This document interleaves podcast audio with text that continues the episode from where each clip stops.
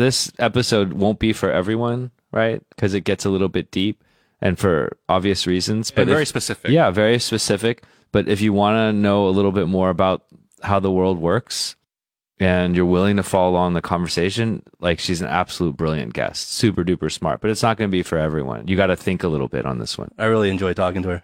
Yeah. Yeah, especially what you know, the stuff that she said off air. I wish we had that on tape. Why does it happen? Like we turn off the camera, we turn off the recorder, and freaking gems come out. I love what she said, you know, at the end when the microphones were off. She was like, you know, I kind of have to talk deeper about this kind of stuff and a little more technically and academically. Otherwise, it'll just come off as conspiracy theory. And, and I kind of, I kind of love that, love that idea. Yeah. But I think that was a really cool discussion around intervention, good governance and, you know, perceptions around those things and kind of the global order. We get into a lot of kind of big picture subjects towards the end. It was that was a really interesting one. I really enjoyed that one. All right, let's put on our little student hats and get into this one. All right. So, without further ado, please give it up for Debora Malito.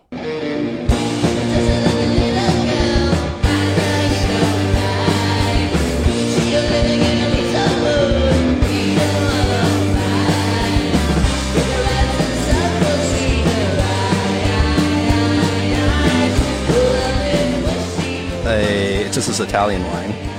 Uh, growing up in Italy, is wine like just a natural part of life? Is it like water for you guys? Is that is that cliche uh, true? Um, yeah, somehow, yes, it's true. Yeah. it's like pizza, right? yes. At, at what age did you start drinking wine? 16, 17, and you something started like that. drinking wine? Yeah. Yeah. It's like obvious we're American. We're like, wow, it's so cool. Yeah. It's so young. I know. We have to wait till we're 21. Yeah, to them it's like literally like water, you know. Yeah. Water is actually more expensive than wine, right? A bottle of water would be more expensive than a glass of Yeah, wine. yeah. Yeah, it would be like other people coming to America and it's like, so you've touched a gun before? Like, yeah, yeah, sleep with one. Yeah. And the first time you shot a gun, um, uh, eight or nine. Yeah. yeah, exactly. Like my, my- what it is. I didn't shoot a gun early, but my dad had tons of guns. Really? Yeah. He collected guns. I mean, he he was more of a collector, but that just shows you how normal he had like rifles, all this So stuff. you were you? Did you he, never told us this. Did, you, Yeah. did he ever take you out shooting? no, no, he like- did. He never even shot any of them, but he collected Ah. guns, and he had like he was just into it. Here you go, Debora. You? Maybe what's the etiquette? How do, okay, like, we'll just watch you. Yeah. You're acting like you never had wine before. It's like ridiculous. What's the etiquette? What do we do? How do No, we don't. how I do have we not had water before. I mean, how do we hold this glass here? no, I'm not gonna tell you how to do it. I'm not gonna be able to, to, to teach anyone on this. Cheers. Cheers. Cheers. Okay. Anyway, welcome to the show, Debora. Thank you for being Thank here. Thank you. Thank you. Thank you for having me. So your your field of study is international studies. Yeah, international relations, conflict, issues of governance. So this is my yeah, and I teach international relations. Yeah, I first heard about you because uh, you did a talk at China Crossroads. Yeah. Right. How did that go? Oh, it was nice. Uh, I had a lot of interesting conversation, interaction uh, uh, about issues of governance, corruption. How do we measure those complex uh, concepts? But was nice. Uh, nice to meet a lot of mm, interesting people there. Yeah. Yeah. The title of that talk I remember was um, "Western Bias of Good Yeah. Governance." Yeah. right? Yeah. So, how do you define governance? Like, what does that mean? Before we get into how it's measured, good or bad, like what? How would you define governance?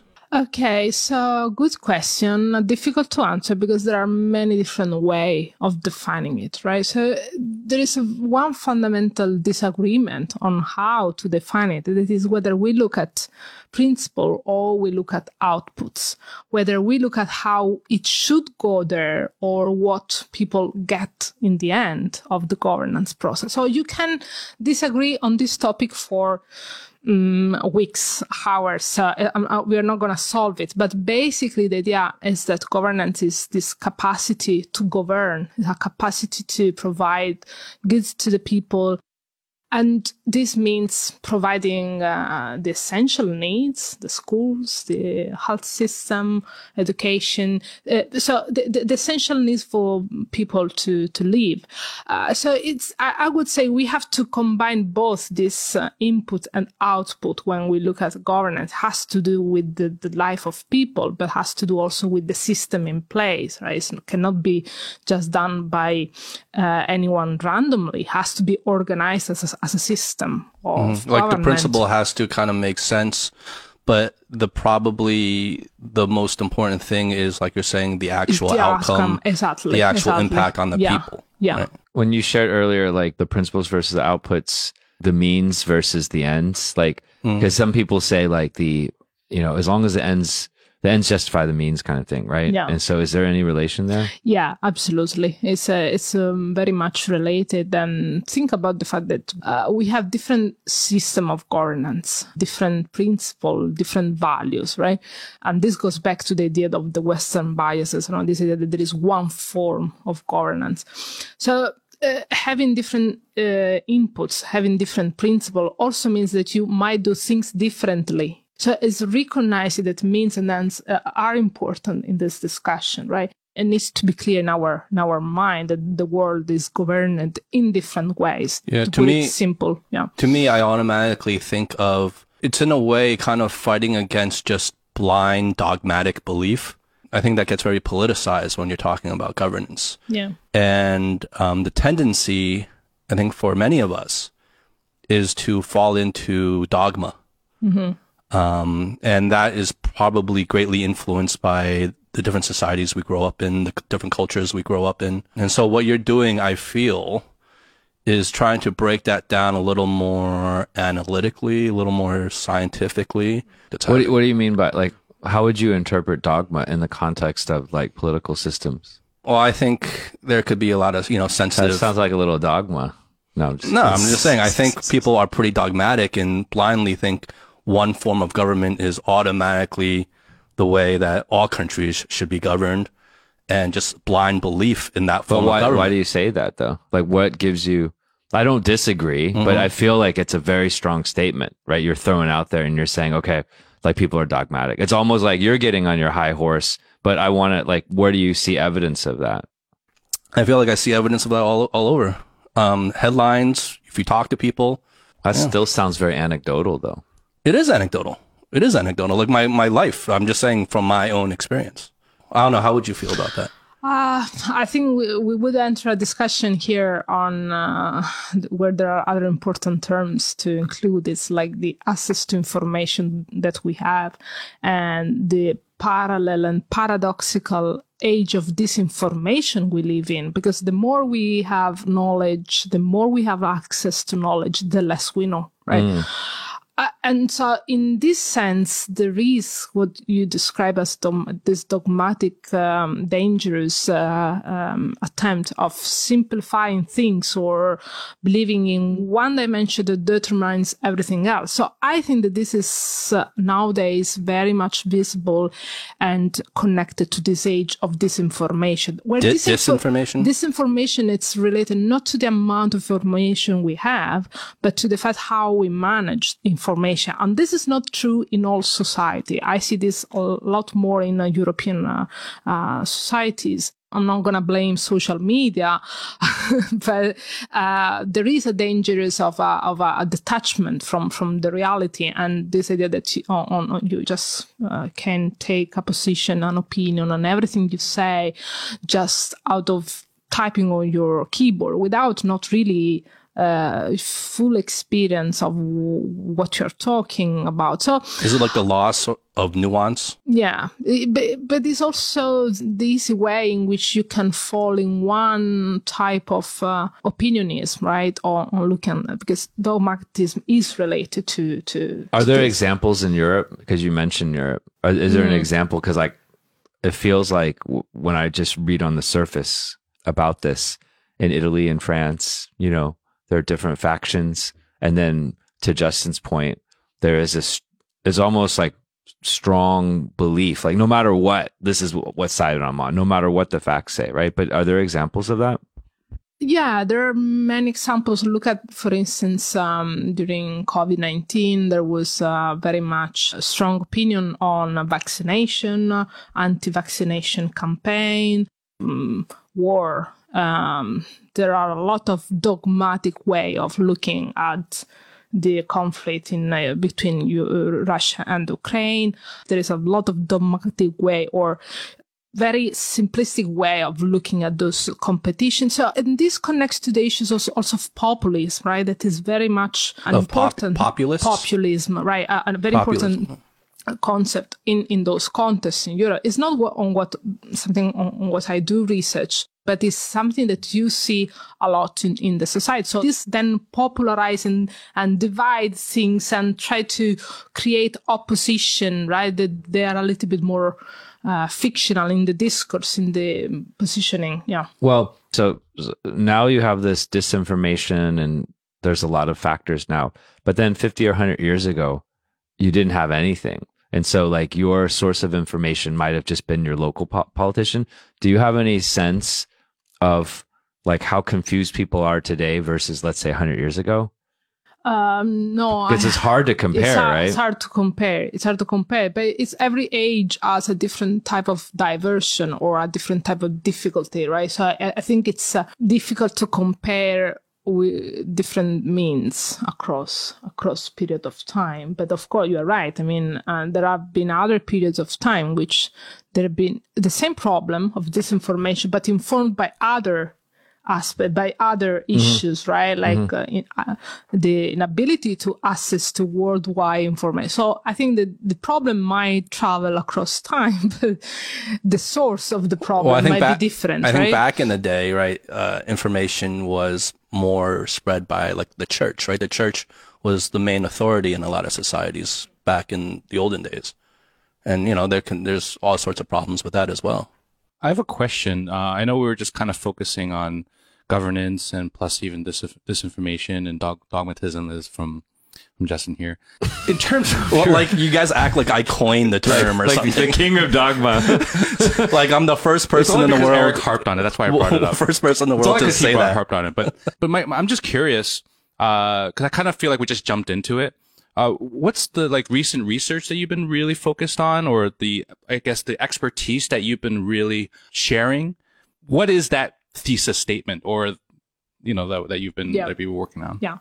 So I've been working on uh, um, the the politics of international intervention. So it's idea it's an idea that uh, intervention came with political means. Uh, where we talk about interventions, we have, of course, immediate association to military forms of intervention, the military occupations, war. But there are interventions that uh, exist also in different other forms, in multiple forms. At the same time, you may have things uh, that look different, but they are combined. They might have connected. Uh, so it's forms of intervention that overlaps when it comes to economic sanction or um, development aid or uh, diplomatic humanitarian aspect of, of intervention. So what I've been working on recently is the this idea of the dialectics of intervention. So this mutually constitution between uh, realities of what is going on and also a mutual relation between who is intervening and who is in- Receiving. receiving. the intervention. How is this intervention in the end instrumentalized, used, transformed by populations that are subject to intervention? So, of course, the, I started working on a simple case of military one. So I started working on the intervention in Somalia. Then I moved to interventions in Libya. But there is much more than just those military, uh, strong uh, form of, of, of occupation of, um, of war. So there are other aspects of intervention. So this is what I'm, I've been trying to do to, to work on those complementarities, coexistences.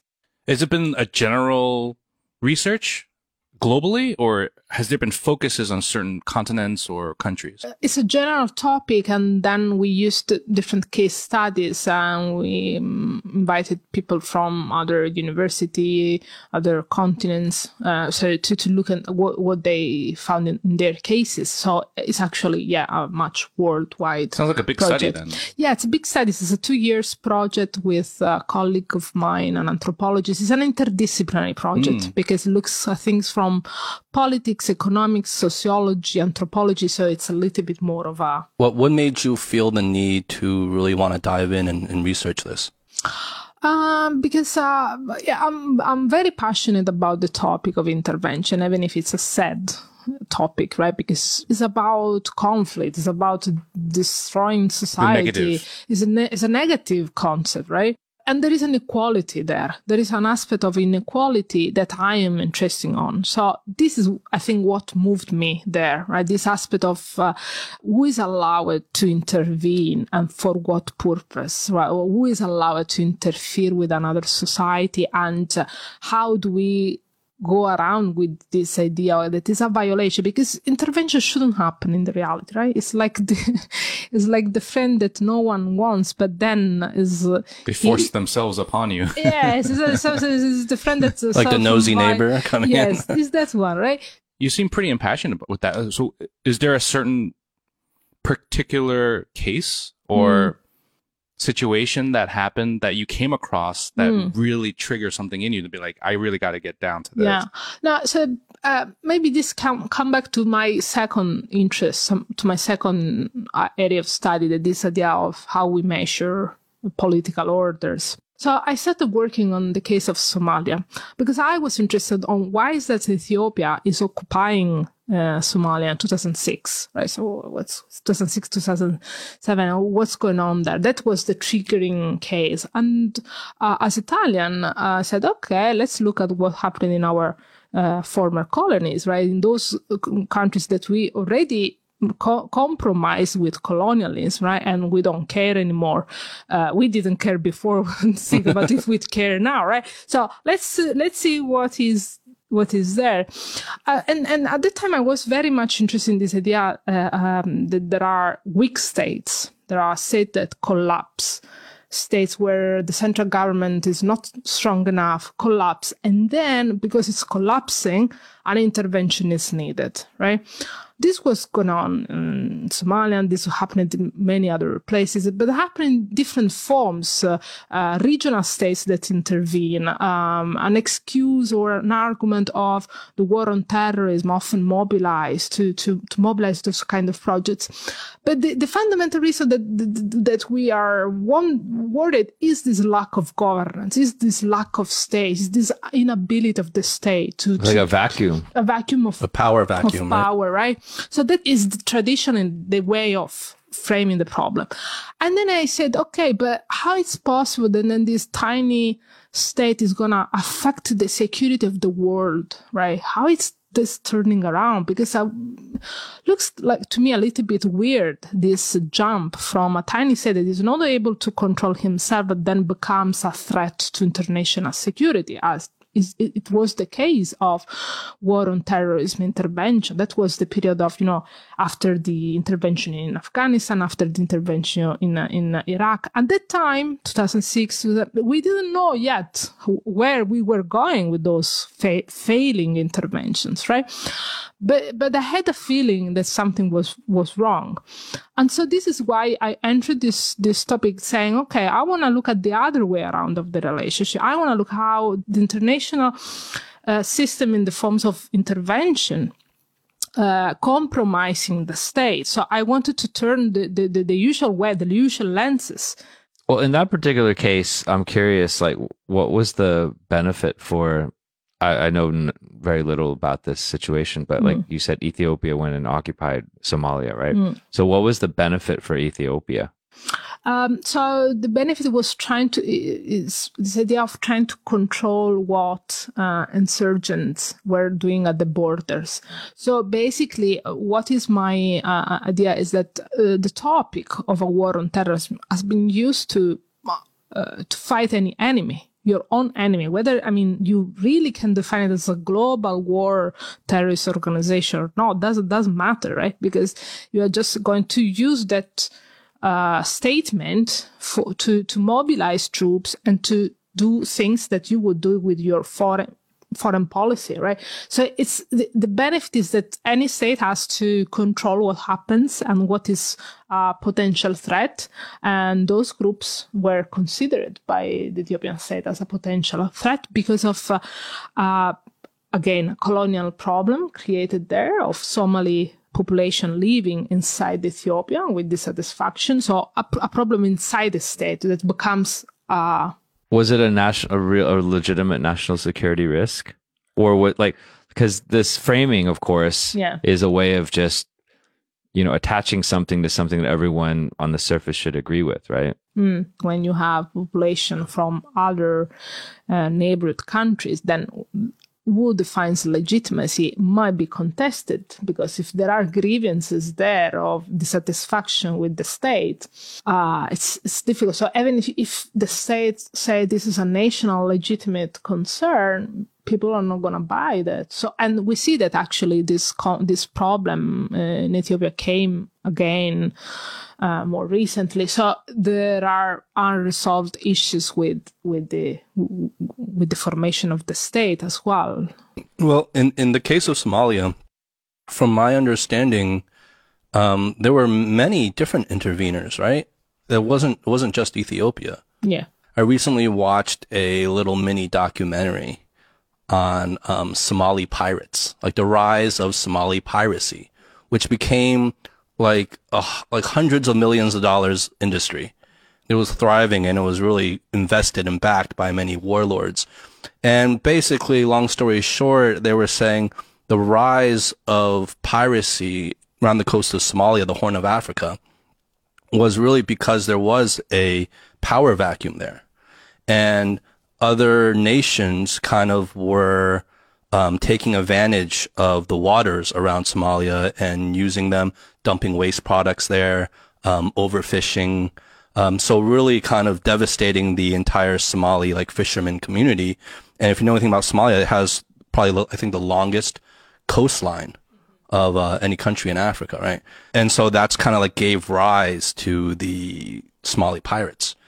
And so I say that to say that is there, I mean, is there a legitimate concern of, let's say, terrorism when you do have a power vacuum in a place where it can become a breeding ground for, you know, for bad actors um, to operate? You know, is, is that a legitimate concern as well? Um, so yeah, it's a legitimate concern, but then uh, the problem is that the type of intervention this is my the topic of my of my book is that the type of intervention we have been supporting we as international community, right? so very vague we.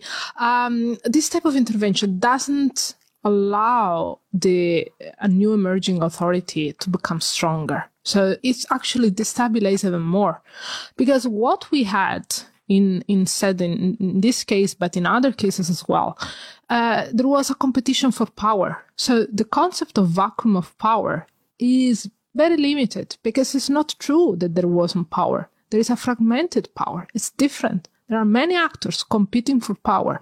But now, if I continuously intervene this conflict, no one is going to win. It's a very simplistic, realist game, right?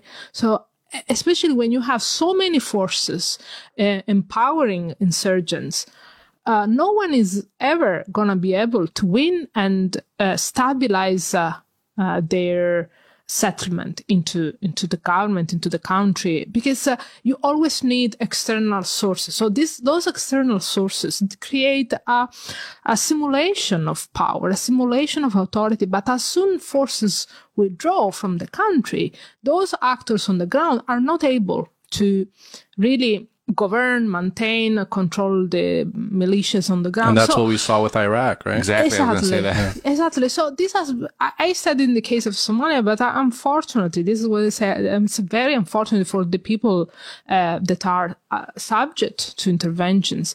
That this has, has come through many other other cases. So basically, there is a fragmentation of power and the intervention feed this. Well, do you think, okay, so that is a consequence of the intervention. Yeah. If we want to get into a little bit of motive here, do you think for the interveners, whoever they may be, and they're usually stronger countries, right? Do you think that's the point? That's the purpose? They want to de- keep it destabilized? depends uh, on who is intervening because intervention is uh, is a is a multiple instrument for doing many thing, many different things. So, of course, when the United Nations is uh, uh, that is the most important authority on, on this, when the United Nations uh, is trying to promote peace operation, peace process, we trust the United Nations uh, genuine uh, willingness to to fix, right? But then, how to keep on balance the interests of other actors that align on theory on the idea of uh, respecting those people's sovereignty. But in the end, the reason why they have to intervene is because they have to fix their own problem, whether it's a problem of security, whether it's an economic uh, problem, wh- wh- whatever it is, might be different, right? So this is where I'm saying sometimes the interest of the interveners don't really align with the with the necessity of a country that has to uh, sit down, uh, understand the conflict, and resolve that conflict beyond all the implications, beyond all the things that are uh, as a consequence of that conflict. But but the, the process that we have seen in the last 20 10, 20 years of international negotiation is actually to try to resolve the external environment before we actually fix or facilitate a power sharing agreement inside the society, inside the conflict. So this is creating a, a disaster. It's a disaster. It's uh, interventions are failing. Are they are having disastrous consequences, and we have been seeing this for the last two decades. And still, still, this idea is still mobilized today in uh, Burkina Faso, Mali, uh, Niger, and now a regional organization, ECOWAS, has threatened to, to mobilize economic uh, mi- um, military means uh, if um, the the military junta doesn't uh, doesn't leave the the country, but there is no way in which they're gonna uh, really threaten and enforce the the, the the, the, the, military junta to, to leave. And this is a, has a lot of ramifications because in that area, we already have war on terrorism intervention. We already have the presence of France. We already have the presence of uh, United States. So we already have existing forms of intervention. And so the new cases are actually polarizing uh, old uh, colonial master with uh, um, with the new forms of interventions on the ground. There is also the presence of Russian uh, uh, Wagner group inside Niger, and there is a, a, mobilization of this idea of anti-colonial feeling against uh, France and those that are defending the old regime. So and and and when when this regional organization said, uh, you, you have to leave, otherwise we will opt for a, a, an, an intervention, then the leaders of the other military groups in Burkina Faso and Mali said, if that happens, we are going to react, right? And so this is going to be a, a bigger conflict. So intervention, who is intervening, still is always on uh, uh, uh, on the agenda of our. Have you seen any major obvious patterns between the different types of interventions that, well, more of the negative interventions that you've seen around the world, or in particular, you've been mentioning mm. in Africa. Do you see any type of patterns that are re- repeating, or maybe it's a we're using intervention as a as a term, but it's actually just a modern form of colonialism. Yeah. So yeah, there are different patterns there. I would say one pattern that I see is this the problem of negotiation uh, negotiation that doesn't uh, uh, address the problem inside the country. This I've seen this in Somalia, I've seen this in, in Libya as well.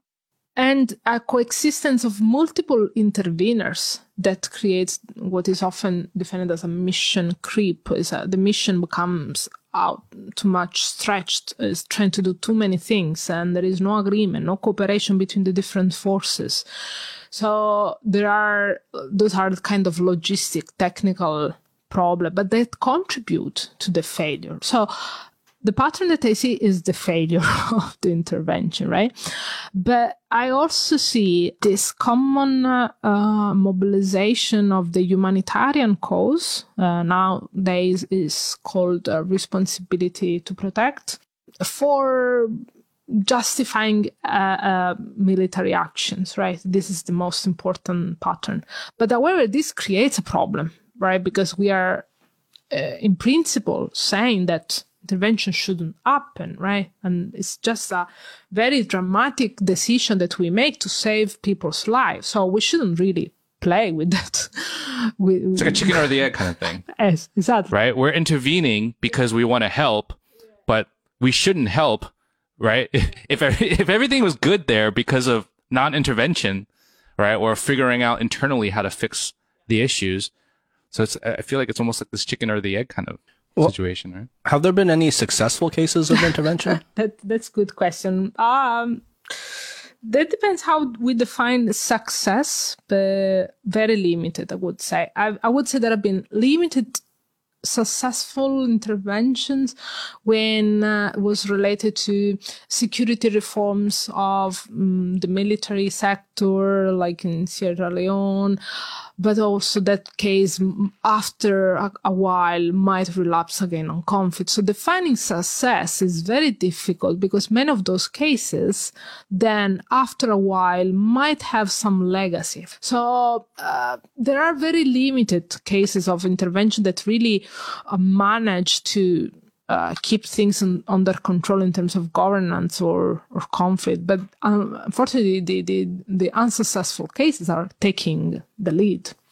I have a question around um, the countries that need intervention because that just seems un- unfortunate. And I wonder if it's like, are, are the companies that needing intervention like, did they show up over and over in history? Like, mm you know, like why do companies, uh, why do countries need intervention? How do they get to the point where they're so weak that they maybe threaten somehow the the stability of the region, or other countries want to come in and exploit, or whatever it is, yeah. right? Like why does that even? Why like why do com- countries yeah. get to this point? Very good question. This actually goes back to to your question on the pattern. This is another pattern we refer to this, and the literature refer to this as coloniality of intervention, where coloniality means that there is something that is surviving about colonialism. So it's not colonialism, right? But it's a colonial pattern that is still alive in, in what's on, going on in those societies. A modern version of it it's a modern version. A colonial it's, tendency. It's, yes, it's something that is uh, inside the the legacy that has affected the society and has affected in a way that makes this weakness where we all start from the state weakness, right? To come up again and again. And this is also the issues of the, the timeline and the times of interventions we are talking about. Because uh, intervention, as you, you correctly pointed out, I mean, doesn't even stop, doesn't start, doesn't stop anymore it's become it's a continuum, right? It's always there for some some of those countries. Almost like a policy. Exactly. When I, have been working on the case of uh, Libya and Somalia, as I was saying, because I'm Italian, right? I, I didn't go back yet to look at, at the colonial interventions. This may be something that I'll do in the next project. But uh, those countries have been subject to intervention since uh, they interfaced with colonial powers. It's not that the, the, interventions came when the government is collapsing in 1991 or 2011. There are things that are there well before in different forms. So there is a history and there is a coloniality of intervention that is uh, as a very dangerous pattern. Well, uh, so like kind of continuing on that point, is there an aspect of this where like societies over time have developed at different rates. And so that when there is a wider disparity, right? Because you have these colonial powers, like they're so much more, so much richer and more powerful that then they can actually have the resources to go in and look at stuff. Because if everyone was pretty much equal, then you wouldn't really have the ability to intervene, right? So it's, I wonder how much of that. And then there's this guy that blogs and he seems quite interesting. And um, he he said he wrote this article of like why isn't Ukraine a global superpower? Like why is it like subject of conflict and stuff? And long story short is basically the land in Ukraine is like among the mo- most fertile in the entire world. So basically it's a land of like riches, but then geographically the way it's set up is that it can basically be invaded on all sides. So like throughout time, it's always been like an intersection of some type of intervention just because of like where it is, like sort of geographically, right? So I guess what's the role of geography and, and what you look at in terms of the research? And then what's the role of, I guess, overall like societal nation state development so that when you get to this disparity, because like the US seems to intervene, they like to intervene, right? But then like They have a knack for it's it. because they got a navy and they've got a yeah, lot of but stuff. look at positionally, look at the country. yeah, 'cause- Positionally, yeah, because it's, it's protected because no one else can attack it, Yeah. Yeah. and then it can go out and do whatever it wants, right? Yeah, exactly. Yeah, um, I'm making some uh, drafts while, while you're speaking because um, you're going to the second dimension that we deal with in our work on dialectics. So uh, we look at this dialectics from space, time, and scale. So we already touched upon s- Space, time, and scale. Yes. So we mentioned time. Uh, now we go on, on space, right? Uh, and you're absolutely right. There is a, a, a, geographical dimension. There is an issue where space is important there, because uh, first there is a fundamental center-periphery relation here that has to do with that inequality that you were mentioning. Now, the fact that a strong state can intervene in another one means that there is a relationship between the two. And, and what I've been working on across these years to demonstrate that the weakness and the inequality of the intervened one is produced by the intervener. So, and how I did it, this, I, I went back to this very basic neo-Marxist uh, uh, scholarship on center periphery, right? It's a world system, neo-Marxist approach to the study of world systems. And, and they created this idea in the 1970 that underdevelopment was a product of development, right? So, So if you have winners, you got to have losers. Exactly. Yeah. So, so that, there was a, a dependence, and they call this relationship a relationship of dependency. So the reason why a state is an, in a situation of poverty, conflict, is because it's dependent on a foreign uh, country, right? Now, what I did is to translate this concept and, and to use it into nowadays international politics, because formally we don't have uh, uh, colonial powers and empires anymore. So formally, dependency doesn't exist from an institutional point of view, but it exists in the way the relation between the center and the periphery still communicate and still does things. And so the weakness and the humanitarian crisis becomes the source of the, of the strength for the intervener. It's a way also of reinforcing the idea of sovereignty of who is a strong state. A strong state is the one that is going to take bar, uh, t- take care about his own citizen and other citizen, right? So now this becomes, of course, politicized. Now this becomes uh, an object of uh, exporting democracy, uh, exporting this idea of protecting human rights uh, everywhere they are. Then you might in your your own violations of human rights, but doesn't matter because you're using that as an instrument of foreign policy. As the optics around it. Exactly, exactly. So this is where there is this connection, right? And, and and this inequality and this connection between the strong and the weak is based on space, is based on geography. So and borders are important there, right? So this is uh, this the geographical aspect you were mentioning is absolutely central. Well, talking about like geography for a second, in terms of the interveners, um, and going back to what Howie was saying in terms of patterns, do you see any patterns of which parts of the world are the most common perpetrators of intervening? Or is it kind of pretty evenly spread out throughout the globe? Interesting question. Here we see very dynamic changes now because uh, basically we have seen very uh, important pattern for s- certain long time of history, like Cold War interventions.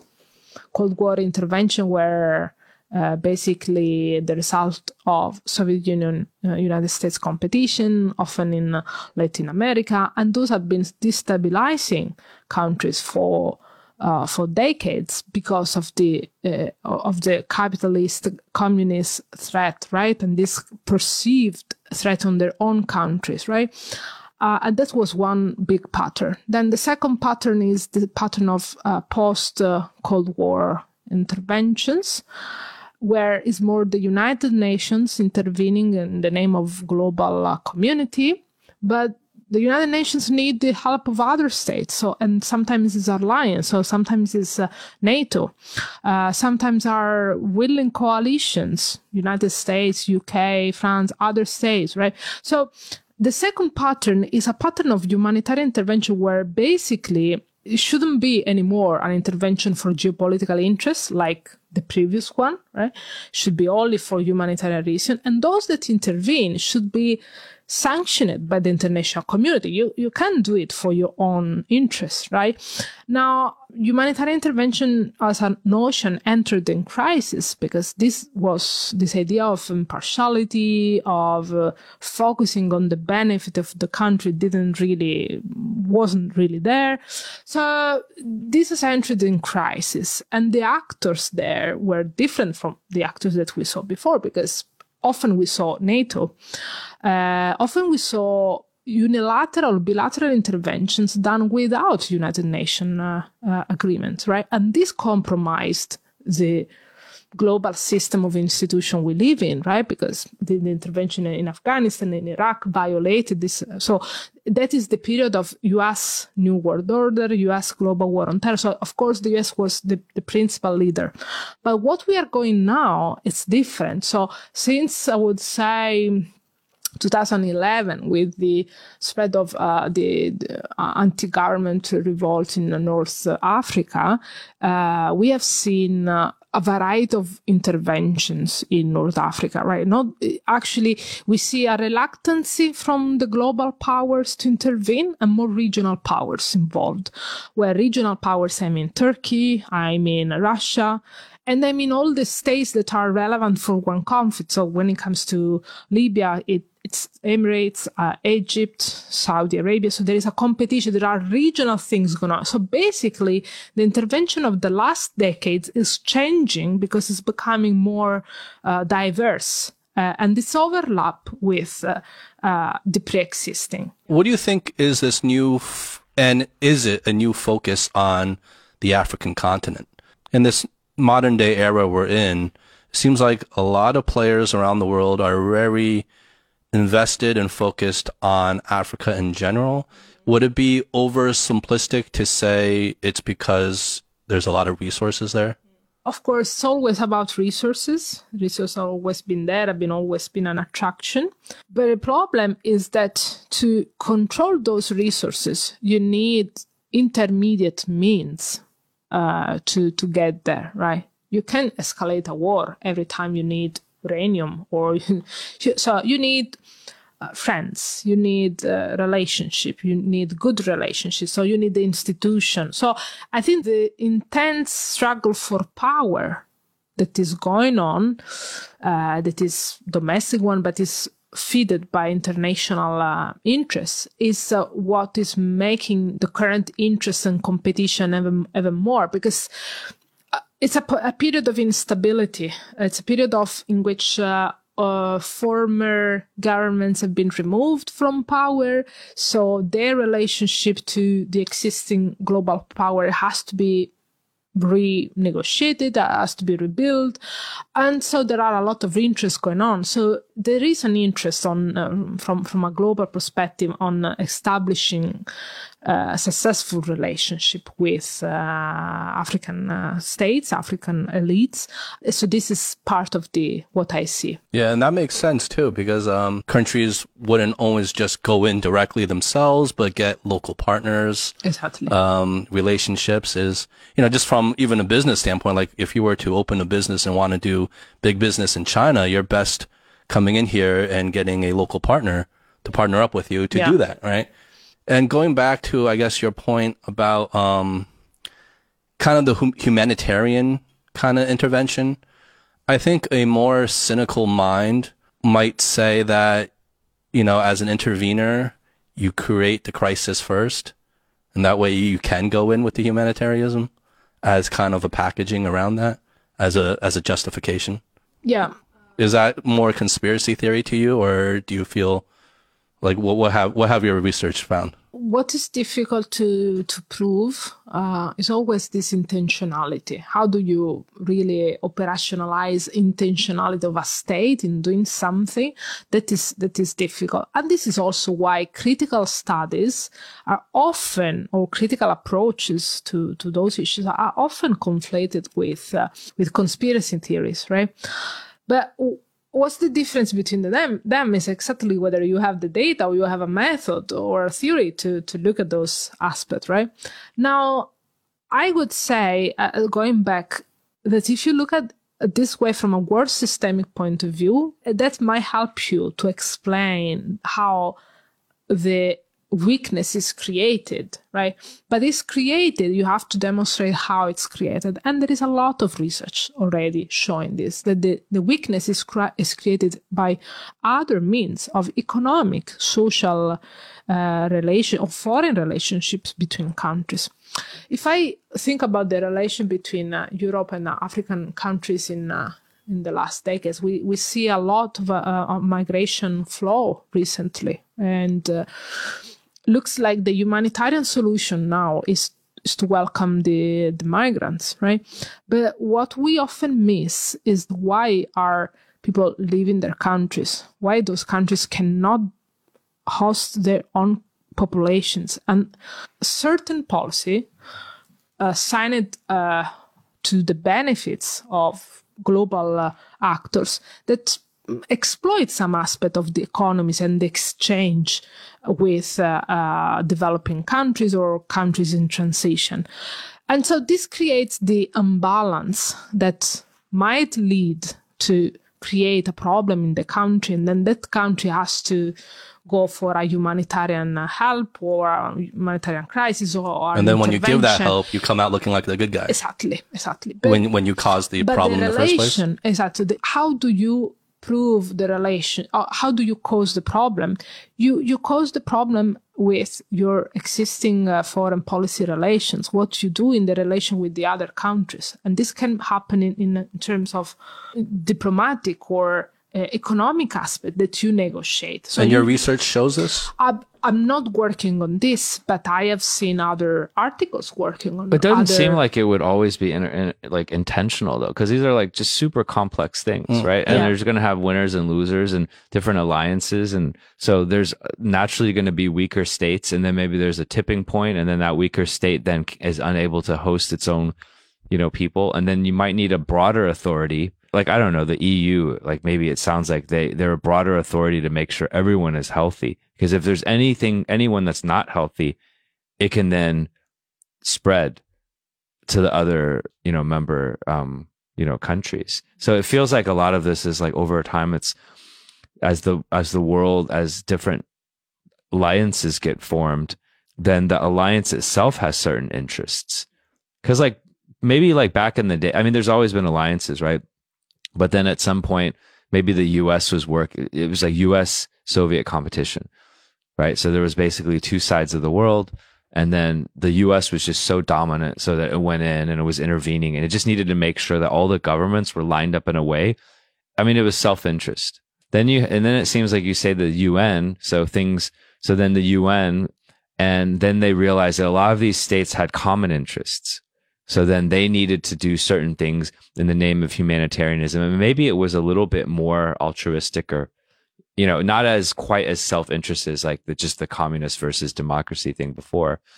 And so then it went in and intervened in certain states. And maybe there's some genuine things in there. Like it's all basically about power and interest. Right. But then some of it might be more, more benevolent in some certain cases because maybe that benevolence actually creates an even healthier because if everyone's like warring it's not good. But if you have like a system where everyone can kind of the, the whole pie can get bigger then that's better right? You don't want to make it like a zero as long as your own personal slice grows. The selfishness will always drive that. Yes. And because these people now are all mostly elected, then whatever policy they choose, even before that, the greater good of their own country, it's their own their for them own to, re- to remain in power. for them to remain, remain in power. office. So it's it's just like really really complex, right?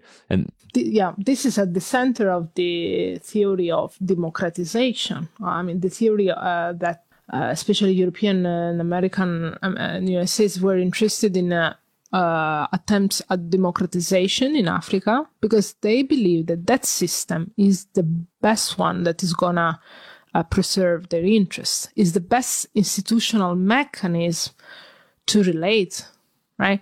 And so this creates a, a, a, um, a distinction to make here because uh, uh, on one side there is this uh, democratic peace theory telling us that democracy don't fight each other because once you become a democracy you belong to the club and You're on the same side. yeah you're respected right but in the meantime uh, they might engage in democratic jihadi right against those that have to be forced right now this is a, a good example to see how the value of the system becomes uh, a mirror where f- states have to bring their interests right? So it's not just about ideology right? It's not just that one ideology over the other one. Is how interests are attached to that how interests are vehiculated in a system that maximize those uh, interests within the frame of a, of a certain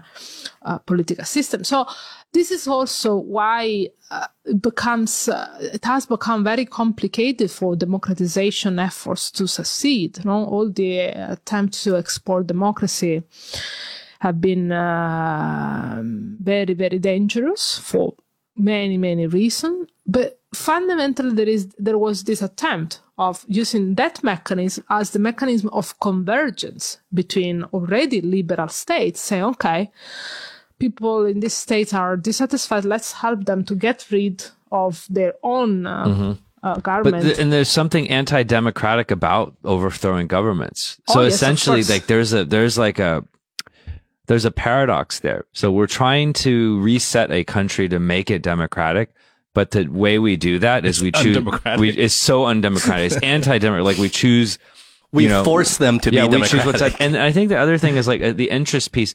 I mean, there is a part of me, of course, that does believe that the democratic ideal, it's not only the system that we're fighting to preserve, to preserve our interests, but it's also the people, most people in this system are fighting for this because this is a system that they want. So not only do they want their own system to win, but if a system were to win, they prefer this system over the other system. yeah Uh, Yeah, you know no, what I'm no, saying? absolutely. So, so there is an ideology piece to it. Like it's like if I'm playing a sport, right? I could play like different ways, but I want to win and I want to play in the way that I feel is the best way to play. Yeah. You know what I'm saying? And Yeah. then it's like Karate Kid, right? And so like Mr. Miyagi teaches, you know, his guy a certain way, and then the other dojo, they're like hardcore, right? And then you take and a they're side. like the villains. yeah, know? they're the villains, and that's a totally like this metaphor of like democracy versus Exactly. else, yeah, right? I love I love the Karate Kid example. No, this goes back to when I mentioned dogma. I think what I mean by that is, I think what makes an ideology dogmatic within a person is when they start attaching morality to that ideology. And I think we see that all the time with political ideas, right? And I mean, the classic example growing up in the States was democracy is the moral high ground. You're the good guy if you fight for democracy, right? Freedom, everything, all those terms, you hear it again and again. But every country does that. Yeah, yeah, every country does that. I'm just using that as an example Right. because we grew up there. And and then when you growing up there, when you hear communism, you know, it's associated with evil, like morally corrupt.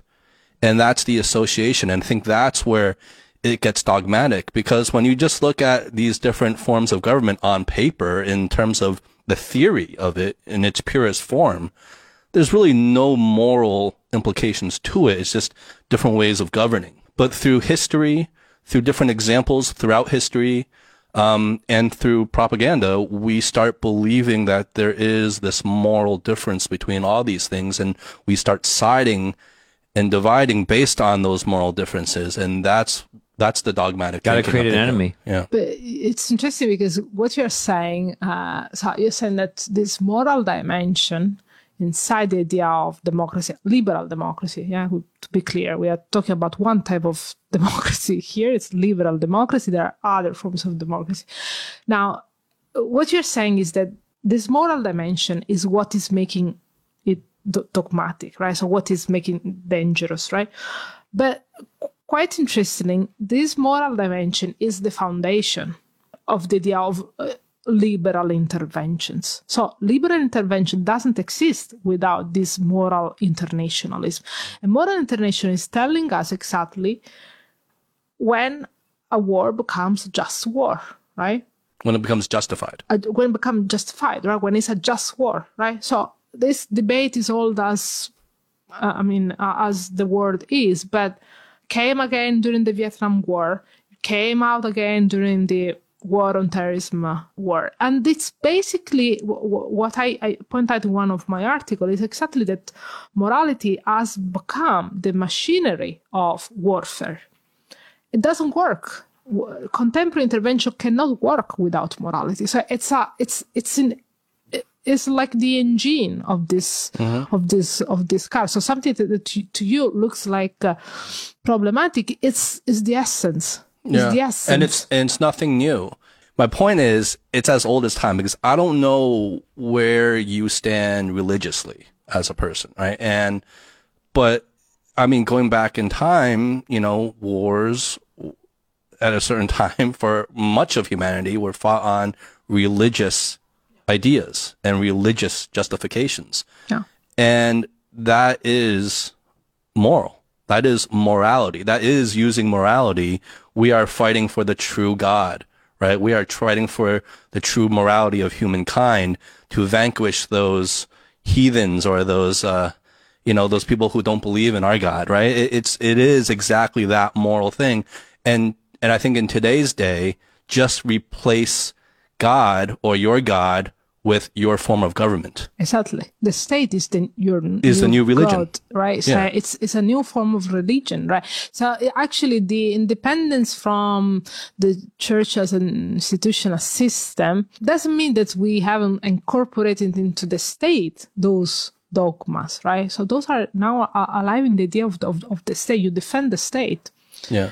uh, that becomes the, the the norm and what the norm that tells you what to do or what not to do right you can't violate the state that, Yeah. yeah that is the essence of the liberal nation state formation as a system right because then you seem un, uh, unpatriotic. And in any strong culture and country, that is almost like the worst thing you can Yeah, be. exactly. It's is not like, oh, you don't love your Yes. country, you're Yes. not patriotic. Yes. And that's just the current form of questioning the authority of the church, you know, back Yeah, then yeah. when you could be, you know, killed, you know, burned at the stake, whatever. And I'm wondering, like, I mean, this would be a, a whole nother topic. It would just be the whole evolutionary basis of all this, right? Yeah. Because ultimately it just boils down to like different tribes, right? And of course, like if you don't believe what your tribe believes in, then you're banished. Yeah. You're banished. You're Pull- done. Pull away Right? all the It just- details. it just feels talked pull more away about. everything. complicated. It's just like there's limited resources on this Yep. earth. It's survival of the fittest, and then we have to band together in groups to maximize our survival. Um, and then you know, over time, human beings create stories and layers of Yeah. meanings. And so now today, we're just sitting in a podcast studio, but we are distantly linked to those tribes. You gave me a, a beautiful hint now because uh, the fundamental uh, problem when uh, we look at uh, how states are going to be rebuilt after a conflict. And when uh, an intervention is failing, so people go there, blah blah blah, they try to do things that things doesn't work, right? The explanation that is often used is has to do with tribes. The explanation has often to do with those pre-existing forms of organizing the society, whether it's the clan, whether it's the tribe, whether it's an ethnic lineage. So those aspects that are pre-existing the nation state are often mentioned by the liberal interveners as what explains the state weakness. So the state is weak because tribes are fighting for power in uh, in Libya. Because those right? quote unquote barbarians, you know, Exactly. we, we can't we can't civilize is- those barbarians. This is the same pattern that I saw in Libya in, uh, and uh, in Somalia, right? In the Somali case, they were talking about the uh, clan conflict as an existential one, as defining the, the identity of the Somali, while in Libya is about the, the tribes, right? Now, this becomes an obstacle to modernity. This becomes an obstacle to the liberal peace intervention. So something that, that piece of territory has been living for centuries and negotiating their own demands, their own survival without interference, without major instability, becomes a problem for modernity when this interacts with the Western world. Because this is what colonialism told us, that those pre-existing systems have been working there in peaceful relations until the Europeans came, right? So, species evolution, uh, the evolution of the political system uh, is very much interrelated to what we are saying, and that uh, that argument is actually used for saying that ah doesn't work for this reason, right? And that is just to reinforce the idea that an external form of uh, mm, uh, government has to be created in those places because have to be modernized, have to have to change, right? I wonder if conflict is just a um, a f- foundational condition of human society. It seems like it is, right? Like- I think the evidence would point to like conflict is overwhelming and evidence. yeah, conflict and you know the the aspiration of harmony are Yeah. both Yeah. competing endeavors. Yeah, it's it's almost like if you use the example of I mean modern society as we know it now, you cannot have a utopia where everybody is living happily and financially stable and cuz who's going to do the shit the shit work, right? You need to have different classes. And whether you whether or not you want to face it, that is the reality of the civilization we live in, the society we live in. unless you wipe the slate clean in the first place. Yeah. And that's, that's usually kind of the uh, storyline for, you know, a lot of movies. Like we talk, yeah, exactly. We talk about the Avengers all the time and we always refer to Thanos, all the time. we, we talk about him more than we You should. talk about it. but we talk about Thanos and the idea of like to create that or to create The snap. what they think is the utopia, Uh-huh. they have to first break the system, wipe it all clean because you can't build it on top of what the current foundation is. Yeah. Right. And so it's this constant cycle of paradox of you have, there has to be evil to try to ultimately create your vision of good. Mm-hmm. And around and around we go. Well, it's d- d- like, but this is it's never static, right? So even like the problem boils down to like like you get rid of one side, then everyone's good. However, human beings are not static. Like we're never content, right? The hedonic treadmill. So now we have wine, and then tomorrow we want even better wine. Yeah. You know, so you get rid of half, everyone has something, and then you start seeing differences, right? And then everyone's trying to get a little bit more, and then you and then you have two more halves, and you get rid of half, and it's it's just it's it's it's sort of never ending. Well, that's why the idea of a ut- of a true utopia is kind of bullshit, right? Yeah. Because no one's ever going to be uh, happy forever, right? And there's always going to be new things to fight about. No. Like we will, like even if everything was equal, everyone was rich and everyone can eat. people don't want equal. Because that is not utopia. Yeah, Yeah, that's because not people utopia. and people don't want equal. yeah. Like I want to have more. yeah, yeah. Right. for those I power want more mongers, shit. for those power mongers living in a very It's not even. stable pow- it's life, not even power. that's not utopia. It's not even power mongers. If you didn't have food to eat all your life, and then all of a sudden you had regular meals, great for a while. Yeah. And then you start seeing people eating like beef, and you're like, shit. Now I want beef. Right. And then you're like, no, but I want like I want a certain kind I of want beef. I Angus want beef. Wagyu. Yeah. That's wired into us. Yeah, it is. So interventions. Well, Wait. I guess you'll have a job for a long time because there's always going to be interventions. that's so true. Yeah, unfortunately, it's it's it's true. Uh, So, Debora, with with your work and your research, are you just trying to find out information, or are you hoping that one day your research can actually affect change? Ooh. I mean, uh, the true the true knowledge, as Marx was saying, is about changing the world, right? So it's about. I mean, the idea of revolution is not just about the theory that you accumulate, but how is this gonna change dramatically things, right?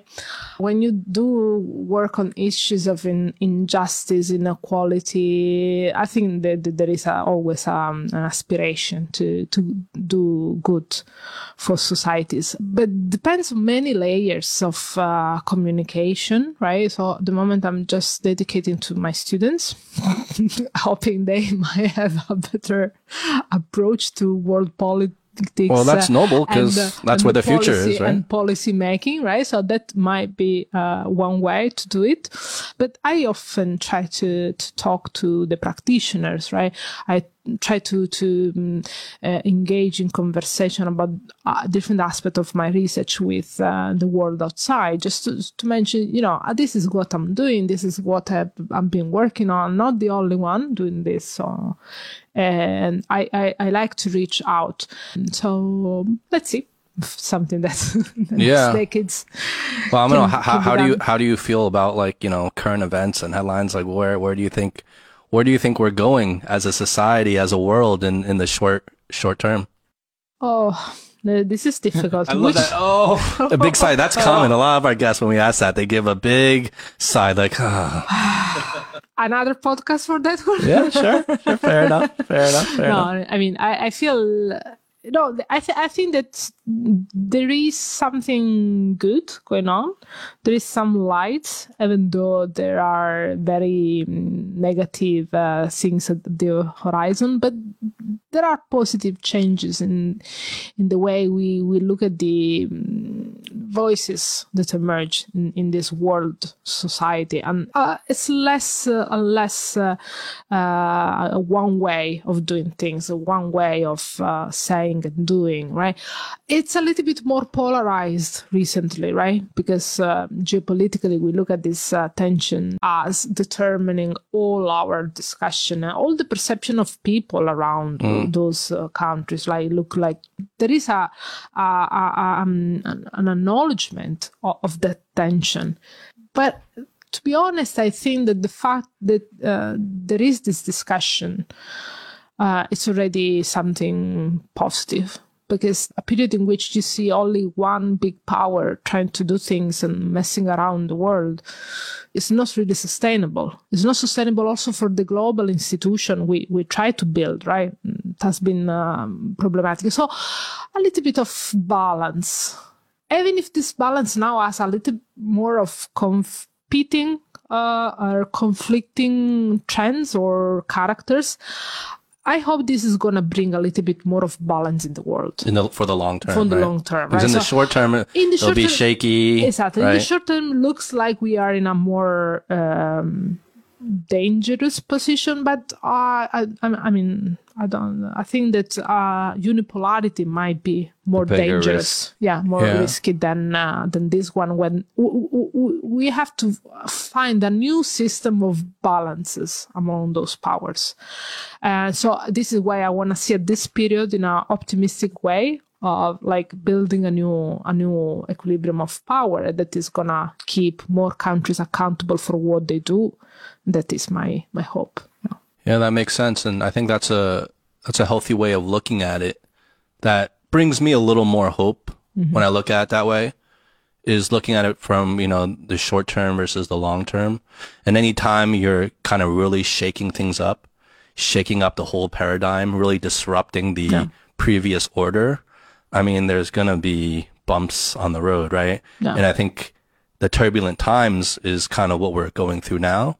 And, but for the long term health of the global kind of society, Yeah. probably a positive. you know, uh, it's like uh, when there is a competition, be it for the international order, the new has to, the new order has still to, to born, but it's not there, right? Right. So you don't know it. No, you don't know what's gonna, how it's gonna look like, and it's still uh, very in early stage and that might be a little bit more troubled it's like the first two years of a of a baby right the terrible two right might be we might be in the terrible two but i hope it's gonna a lot of tantrums, a lot of tantrums. yeah But I see, I feel like lately I see more sober voices coming out where I didn't notice those voices before.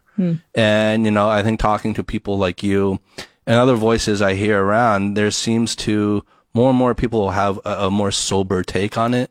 Whereas feel like, um, maybe a couple years ago, that wasn't so much the case, or at least I didn't notice. That gives me some hope as well going forward. Another thing, another article before we wrap this up, you were talking like your article you sent me it was like talking about like global rankings, and this also kind of ties in a little bit with what we were talking about in the beginning with um, different ideas of good governance, right? And I think it ties into this whole kind of um, human tendency we talk about on the show. And it's like we like to rank things, right? Whether it's universities, right? Whether it's cities, countries, whatever it is, you know, sports teams. We like to rank things. And what what is your take on kind of the whole global ranking system when it comes to maybe different sectors of industry um, that have to do with you know nationality or part different parts of the world.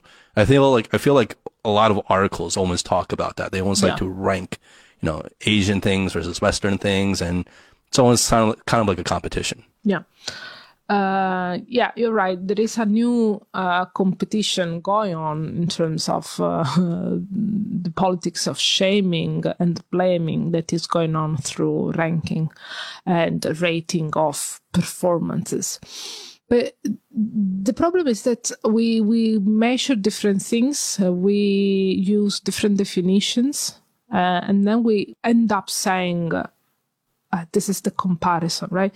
But f- fundamentally there is a methodological issue that has to be taken consideration. So what i want to say is that uh, i'm not gonna say no we don't need ranking we don't need rating. We, we need to measure things right? But we need to be careful in the way we use those instruments. And this is not often the case when uh, there is also politicization of for instance uh, mm, uh, metrics of corruption. That is a very long story uh, that has been going on for for decades. On the one hand it's important to measure. On the other hand we have to be careful in not creating the reality we want to describe I mean, like the purpose of ranking is just to find areas of improvement, right? But if we go into it with the shaming thing by creating a ranking and basically using and weaponizing and saying all these people are bad or these countries are bad, then you defeat the whole purpose. And so you have to go like, why are you doing the ranking? Right. Rank your top five worst yeah, like what's the point? Like what's the point? like like the bottom five, the top five. Then the top five get probably like they get kudos or accolades that don't even represent the reality, right? Because these are things that are much more complex. Yeah, this is where where it all started my interest on, on Somalia because Somalia was always represented as the first, the top failed state, right? Every year in the in the ranking that was, and then is how I started looking into into the story of of this failure, right? As much as we have uh, global uh, definitions or global aspiration to the idea of governance, there are still things that are done differently. So how is possible that one definition of a certain event, of a certain social event, whether it's governance, whether it's uh, environmental protection, where there is uh, corruption, development, how is that that particular notion is able to travel across the world? Uh, so we are very careful in, in identifying the definition that makes sense for everyone, right? or otherwise we, we might risk of over-representing or under-representing some some realities. Right? Uh, I think we, we need to be more careful in uh, universalizing what I think it's uh, just because has been defined by uh, one international institution, say this is the definition, and all those countries agree, then it's done. The discussion is, is, is, is closed there. Because when we see how a political system works in different reality, we see that those definitions have different meaning in different uh, societies. So, as just a method, my argument in this t- type of research is to have a sort of methodological awareness and also to to go a little bit behind this metrological attitude, right? That the more I measure, the more I'm gonna be able to to get to the quality of things. Sometimes it's not like that. We need different approaches also to understand how to orient policy. Like you have to go and talk to the people there as well, because if the people defining it are just creating their own criteria and it doesn't reflect the reality on the ground, then there's a disconnect. Yeah. And I feel like we see that a lot. And I, I like that idea because, um, you know, it, it's not sort of like a country or, for example, like let's take that example. If we're ranking countries or more complex things within society, it's not a balance sheet. You know, it's not like a financial balance sheet where it can give you a pretty good picture of how a company is doing, right? Where the numbers do kind of tell a story there. I mean, we're talking about things that are way more complex than that, and you can't you can't sum it all up in a balance sheet and just rank it from there.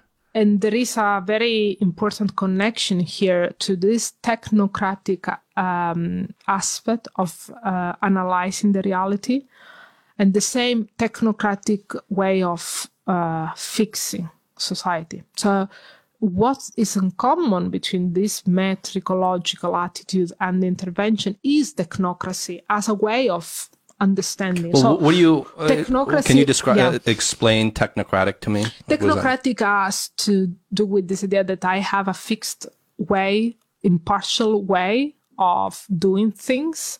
I can use a couple of uh, uh, spreadsheets to to, to to put the data there, and I put in place something that is a little bit impersonal. Right? It's not a political device. It's not a political uh, uh, solution but it's a technical solution, right? So it's a technical solution to a political problem and become technocratic, right? So it's something technical applied to the state. And there has been a huge tendency in public administration to use technocracy. Technocracy might works in some aspect, right? But uh, we can just rely on on this idea of finding a, a universal way of understanding the problem and solving uh, as a way of going. So I think I like my intuition tells me that tech. I mean, because I we've seen examples, it can solve a lot of like important problems, but it can't solve maybe the hardest problems. Exactly, there is Yeah, a there you is can a- build roads and you Yeah. can do all these things, and I think it's necessary. You have to have consistency, and you have to be able to Yeah. be able to implement things. Right. Part of the challenge of like you know maybe poorer societies that they don't have consistency. They don't have the will, like the processes, you know, the consistency, getting everyone on board to implement something, to build the roads, the trains, the Yeah. you know all the systems to make things better. But there's probably a lot of problems that cannot be solved this way. Well, I think the most obvious would be like the human element, right? Like, like we're talking about things like building roads, infrastructure. Those are all things, right? But societies, nations, governments are all run by people. Relationships. and yeah, and people you, you can't are un- Yeah. unpredictable, Yeah. right? We're emotional. But you do, I think, I think you do need technocratic solutions. Oh, for sure. I mean, that in a in a way is you know basically engineering, right? It's like engi- you're engineering the problem, yeah. which is valuable. And uh, what you're saying is very is, is, very important because it's this idea that okay the state is weak in those countries that you want to intervene because uh, there is an evident deficit of governance right? Things are not organized things are not done well. And then the solution becomes uh, a set of external companies, external agency, external actors uh, giving you those very wonderful McKinsey basically comes Wonderful into your country, your company, and tries to solve everything. Yeah. It doesn't work. Yeah, it doesn't work because it's like a consulting approach, right? and it's, it's completely missing the state that is able to organize and homogenize things as to give a direction so the state all our discussion has been about intervention but the opposite of intervention is sovereignty right is this uh, ultimate power of the state so all our discussion can be mirrored into being a, a discussion on the state right why do we need states like a global one world government. Well, kind of and- but no, but then here that, that now we make the case for intervention because the state is actually the intervening mechanism for human beings, exactly right? and so if there's no state, it ain't going to work either. But, but where, if they go, exactly, but where there is a state, where is there a line? but but in, in those cases that you have a state that is intervening in the society, yes, you have a, a strong state, a responsible state that is dictating the, the line. But that is not the reality. I mean, of all the of the world, you have states where um, the markets tell them what to do. The capitalists. But I would say all states do, intervene right? because you have laws. I mean, it's a, like however I don't know. I don't have a Mm. academic or you know. I'm just talking about my own kind of intuition on the word intervention. But intervention basically means you go in and you do some stuff that changes things, right? Every government does that. Otherwise, we'd have anarchy. Yeah, but I think Debora, you opened up a can of worms with the whole capitalism argument because, Yes. to your point, Eric, you were saying you know the state intervenes because the state creates laws, but the way those laws are influenced in terms of their creation and who influences their creation differs from state to state, right? Yeah. So you, you're right in the in the ideal sense that every states intervene, but there is a, a, a The spectrum. a, a spectrum Oh, yeah, here yeah. of how much, and, uh, and this creates Totally. different different systems. In But the there end. is a level of intervention in every state by definition, right? It's just like how yes, That's the purpose of the state. Yeah, it's a yeah, purpose. Yeah, yeah, yeah, Um, okay, before I let you go, Debora, we're gonna wrap up here. Um, it's been a fascinating talk, but just because you mentioned it, I think twice or three times in the last like ten minutes or so, I just want to get some clarification on when when you when you talked about corruption. What type of corruption are you talking about? Where? What? You know, you know, corruption is is a general term, right? yeah, What do you mean by it when you brought it up yeah. a few times? When I talk about corruption, I mean the abuse of uh, uh, both private and public uh, office for your private, for your own interests, right? So there is a tendency to see corruption only as the violation of what happens in public spaces. But I think that for me, corruption has also a lot to do with transnational economy, economic activities. So corruption uh, is is much more invisible than what than what we think about. Uh, for me, corruption is even much more uh, attached to the economic uh, uh, system than what is often a little bit mm, emphasized on petty corruption or the little things that Yeah, like the getting little- money under the counter, right? yeah, Like I'm, I'm not gonna condone, but I'm gonna say that I'm interested with the big corruption, right? The production of that is anchored to the transnational uh, economies of our Well, can, countries. can you cite some examples or some theories there? like, what what are you talking about I'm though? talking about when, for instance, uh, uh, corruption in one country is connected to activities that travel across states, but it's difficult to track them because no one has capacity to track uh, uh, very efficiently what corruption is doing outside our borders, right? So there is always a focus on corruption nationally, right? Uh, and we see often uh, the the um, what's going on with, at the national level with uh, leaders and uh, Within the country, within right? the country, right? So that is an important piece of the information, right? Then I think also we have to think about corruption in terms of the, the private corruption that's happening because it's not that the economy or the private companies are uh, don't have anything to do with the state with the public. They they are part of this society. So I think we also have to take in consideration private forms of corruption and the transnational one, the one that travel across states that are possible for Between instance, countries. between countries. Yeah, and they are a little bit more difficult to. Well, this is Hence like creating the inequality you're talking about Well, as thi- well. Yeah. I mean, this is like the biggest level, right? These are the big players. If a powerful government then gets involved in different countries and then engages different private enterprises within the powerful country and the weaker country, like military contractors, then you're crossing boundaries and then the, the entire system is corrupt. Like, because you are the, as a powerful nation have created systemic corruption in the governing fabric of the act, the whole freaking country.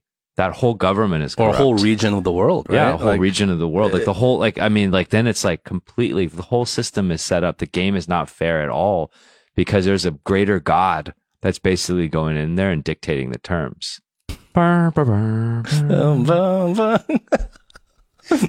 Well, there's always a, there's always that, whoever that is, XYZ country, every generation or period of Let's all stand has, up right now and salute the flag, guys. every well, every generation has that XYZ. You Yeah. know? yeah, yeah. It's also cyclical, you know. Yeah. Somebody's got to do it. Yeah, I mean, I mean, and- shit, somebody's got to do that job. yeah, someone's got to do that job. I don't know. I think Debora will probably argue what different. Um, but Debora, thank you so much for coming on and taking the time. That was a really interesting conversation. Thank you for having me. It was a pleasure to be here. Yeah, really Yeah. appreciate it. Welcome back anytime. Um, if any of our listeners want to connect with you for Yes. anything, uh, is there anywhere they can find you? Uh, yes, my mm, email would be, I think, easier. Yeah, what's your Uh, email? Uh, Debora.malito, M A L I T O, at xjtlu www.edu.cn. Okay, again, Debora, thank you so thank much. You so it was much. wonderful talking Thanks. to you. Thank you, thank you. The water, the more expensive drink. No kidding. The, the fancy stuff. All right, that was Debora. I'm Justin. I'm Howie. I'm Eric. All right, be good, be well, peace.